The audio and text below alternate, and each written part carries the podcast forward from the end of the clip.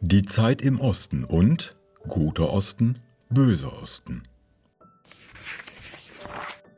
Schon einmal hatte ich mich als Wossi geoutet, war in den frühen 80ern öfter in Ostberlin, 1991 in Eilsleben, 1992 zum ersten Mal in Potsdam.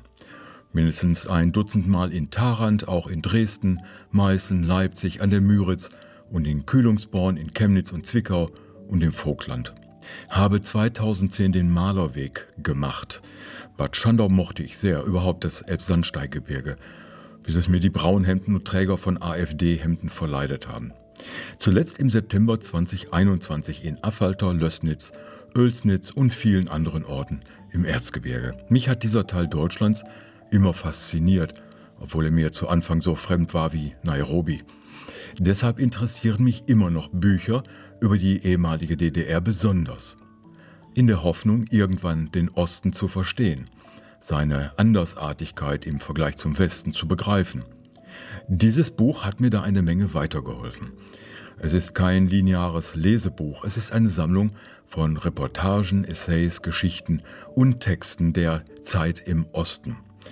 Hat den Vorteil, dass man sich vorarbeiten kann, Text um Text, Thema um Thema. Aber es sind nicht nur Beiträge der Zeitung, es sind auch Bilder, Fotos, Grafiken, die Atmosphäre und Anschaulichkeit mitbringen. Aus den 70ern bis heute, das Verbliebene und das Gewesene. Von allen Büchern über die ehemalige DDR war keines so umfassend, so allumfassend, vom ganz privaten bis zum politischen, wenn auch im Umfang passend. Fast DIN A4-Größe, fast 500 Seiten, Hardcover. Dann noch der Knaller. Preis 7 Euro plus Versandkosten.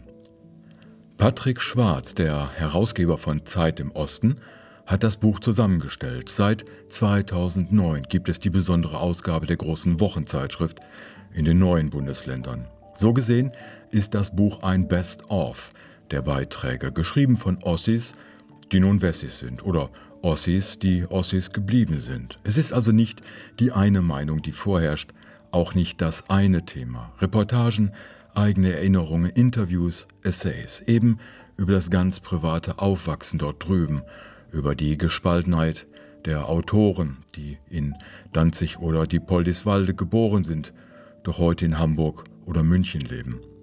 Doch auch die aktuellen Themen und Entwicklungen kommen auf den Tisch, warum die Wut von AfD und Pegida in diesen Teilen Deutschlands so besonders gedeiht, über alte Wunden und neue Fragen. Wenn das ganze Buch ein Grundthema hat, ist es die innere Diversität des Ostens. Das zeigt, dass es nicht nur einen Osten gibt, dass es nicht nur den bösen Osten gibt, wie es auch nicht nur den guten Osten gibt. Der Osten ist nicht schwarz-weiß dass Ostberlin ein anderes Universum ist als Pirna oder Erfurt. Am Schluss kommt die Frage, ob der Osten immer anders bleiben wird und darf. So schwierig die Antwort zuerst fällt, reicht ein Blick auf die USA oder Italien. Dort gab es den Unterschied zwischen dem liberalen Norden und dem konservativen Süden immer. In den USA so, in Italien eben anders. Vielleicht liegt in den vielen Beiträgen am Ende sogar etwas wie eine Lösung der Fragen zwischen Ost und West, wenn man sich ein wenig Mühe gibt. Als Teile der Zeit sind die Texte durchweg von hoher journalistischer Qualität, zum Teil aber auch sehr subjektiv und persönlich. Das Buch spiegelt den Osten sehr gut, seine Vielfältigkeit, seine Gefühlslagen und seine ganz eigenen Seiten, nicht zuletzt seine Geschichte der letzten 40 oder 50 Jahre. Auch wenn viele Wessis mitgeschrieben haben, schreiben sie nicht aus der Sicht aus Bremen oder Nordrhein-Westfalen. Es sind wohlwollende Betrachtungen, oft Betrachtungen von Wessis, die den Osten lieben gelernt haben, dort eine neue Heimat haben. Sie zeigen auch, dass viele Fragen zwischen Ost und West unsinnig oder überflüssig sind. Oder muss ein Ostfriese immer den Bayern verstehen oder der Paderborner den Kölner? Guter Osten, böser Osten ist ein Angebot, den Osten neu zu sehen, ein Aufruf zur Toleranz und Akzeptanz. Gerade an die, die doch Diversität und Vielfalt haben wollen. Dann auch zwischen Ossis und Wessis. Ein Buch als Kandidat zum Lieblingsbuch. Der Klappentext. Nach 30 Jahren deutscher Einheit ist Deutschland verwandelt. Es ist als Ganzes anders geworden, aber auch in seinen beiden Teilen. Ostdeutschland musste sich neu erfinden, wurde tiefgreifend verändert und verändert sich immer wieder selbst. Der genaue Blick auf den Osten fördert widersprüchliche Realitäten zutage.